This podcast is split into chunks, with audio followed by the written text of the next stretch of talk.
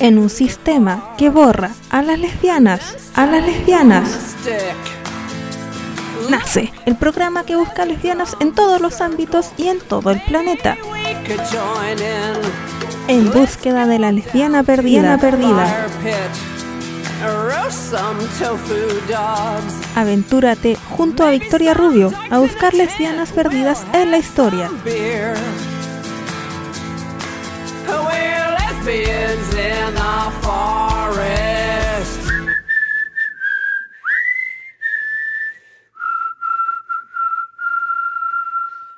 Bienvenidas a esta nueva edición de En búsqueda de la lesbiana perdida.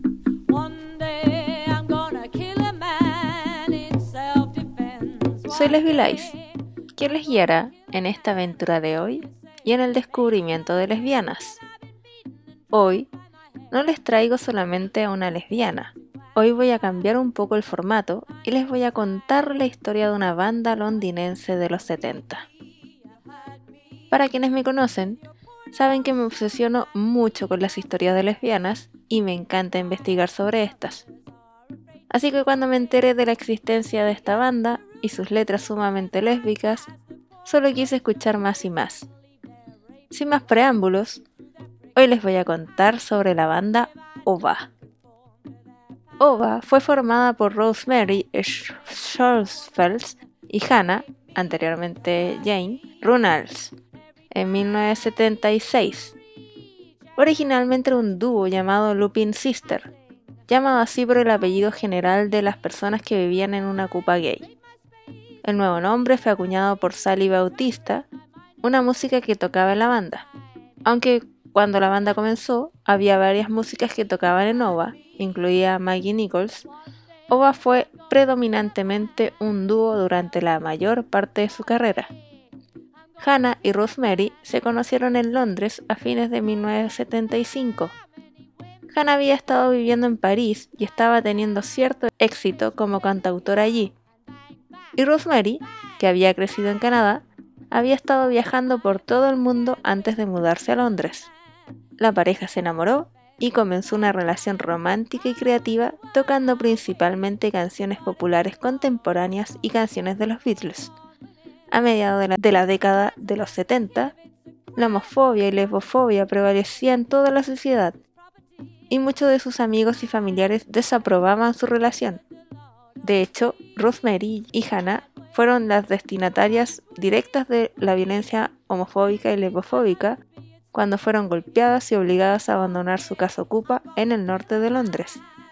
Afortunadamente, encontraron un lugar para vivir con miembros del Frente de Liberación Gay en Railstone Road, Brixton, un lugar donde la cultura política radical y la ocupación en particular había prosperado. Fue en este contexto que la pareja se politizó por completo, aprendiendo nuevas palabras como la lesbofobia y misoginia, y comenzó a usar la música como un vehículo para expresar ideas positivas sobre mujeres y lesbianas. Pronto se encontraron en medio de la floreciente subcultura lesbiana a la que contribuyeron. Ova tocaba una amplia gama de instrumentos, incluidos tambores de mano, guitarras, sintetizadores, teclados, flauta y clarinete, la improvisación fue una característica de sus actuaciones. La percusión y las aventureras improvisaciones vocales de Hannah eran una parte distintiva de su sonido. Como dúo, Ova grabó cuatro álbumes de larga duración. Ova, en el 79, Fuera de Límites, en el 81, Posibilidades, en el 84, y Quién dio a luz al universo, en el 88, en el sello feminista Stropico Records, que también utilizó Jan Today y María Toley. Stropico se creó para alentar a las mujeres a hacer su propio tipo de música en su propio tiempo y espacio sin las presiones contraproducentes del mercado. La industria de la música a menudo restringe la creatividad al predeterminar las imágenes y los roles a los que las mujeres deben adaptarse para ser escuchadas. La política de Stropico Record es alentar a las mujeres a definir su propia producción musical y participar en todas las etapas de la producción. Como muchas bandas feministas de los 70 y 80, OVA se posicionó fuera de la industria musical capitalista dominante. Tomaron el control total sobre la producción musical, desde la escritura, grabación, producción y distribución de su propio material. Siguiendo el ejemplo de Jamie Today, la banda también tenía su propio sistema de megafonía e ingeniera de sonido. La banda realizó extensas giras por el Reino Unido, Europa, Escandinavia y Estados Unidos. Después de una actuación en el Festival de Mujeres Melkweg en Holanda, Ámsterdam, en 1978, Agnes Lewy, quien dirigía un negocio de distribución de música para mujeres llamado Trovador, con sede en Alemania, se ofreció a organizar una gira en Alemania para el grupo. Ova fue popular en Alemania y realizó giras allí en numerosas ocasiones. Su última aparición fue en 1988 y conoció a un par de miembros de la banda lesbiana alemana The Flying Lesbian, banda que obviamente voy a hablar en otro capítulo. La banda realizó una gira por los Estados Unidos tres veces, incluida una gira de costa a costa y tocó en el famoso festival Michigan Women en 1980. Una de las contribuciones más importantes a la música de mujeres en la década de los 80 fue el estudio de música OVA Estudio Ovatones. Durante la década de los 70 y 80, las mujeres todavía tenían que luchar para tener el control de su propia producción musical, y en general no se les permitía acercarse a la tecnología, en 1983, Rosemary y Hannah obtuvieron fondos para establecer un recurso musical y un estudio de grabación para mujeres y niñas, con el objetivo de educar y empoderar a través de la creación musical y la tecnología musical. En el estudio, que tenía su sede en Highgate Newtown Community Center en el norte de Londres, Ova realizó talleres de voz y ritmo, además de enseñar a las mujeres los rudimentos de la tecnología del sonido en su estudio de grabación de 8 pistas.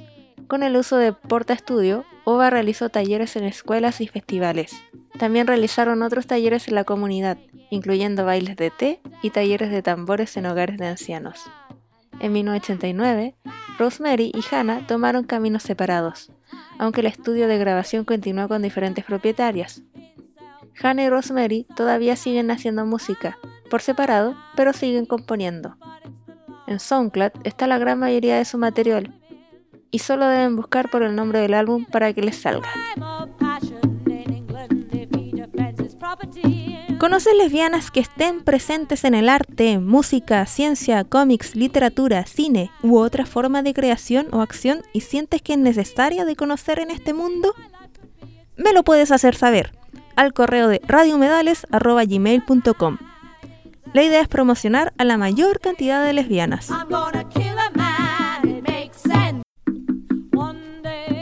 Lamentablemente, hemos llegado al final de nuestro microprograma.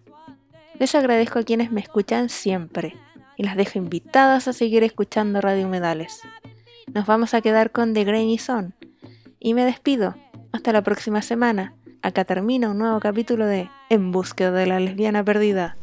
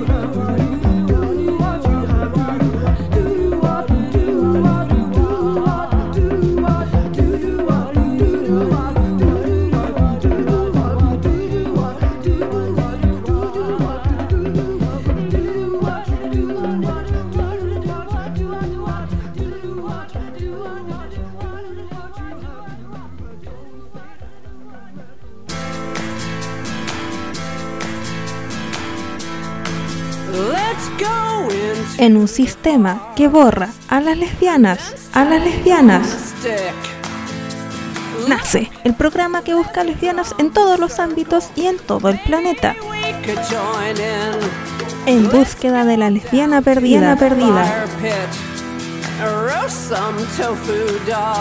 Aventúrate junto a Victoria Rubio a buscar lesbianas perdidas en la historia. kids in the forest.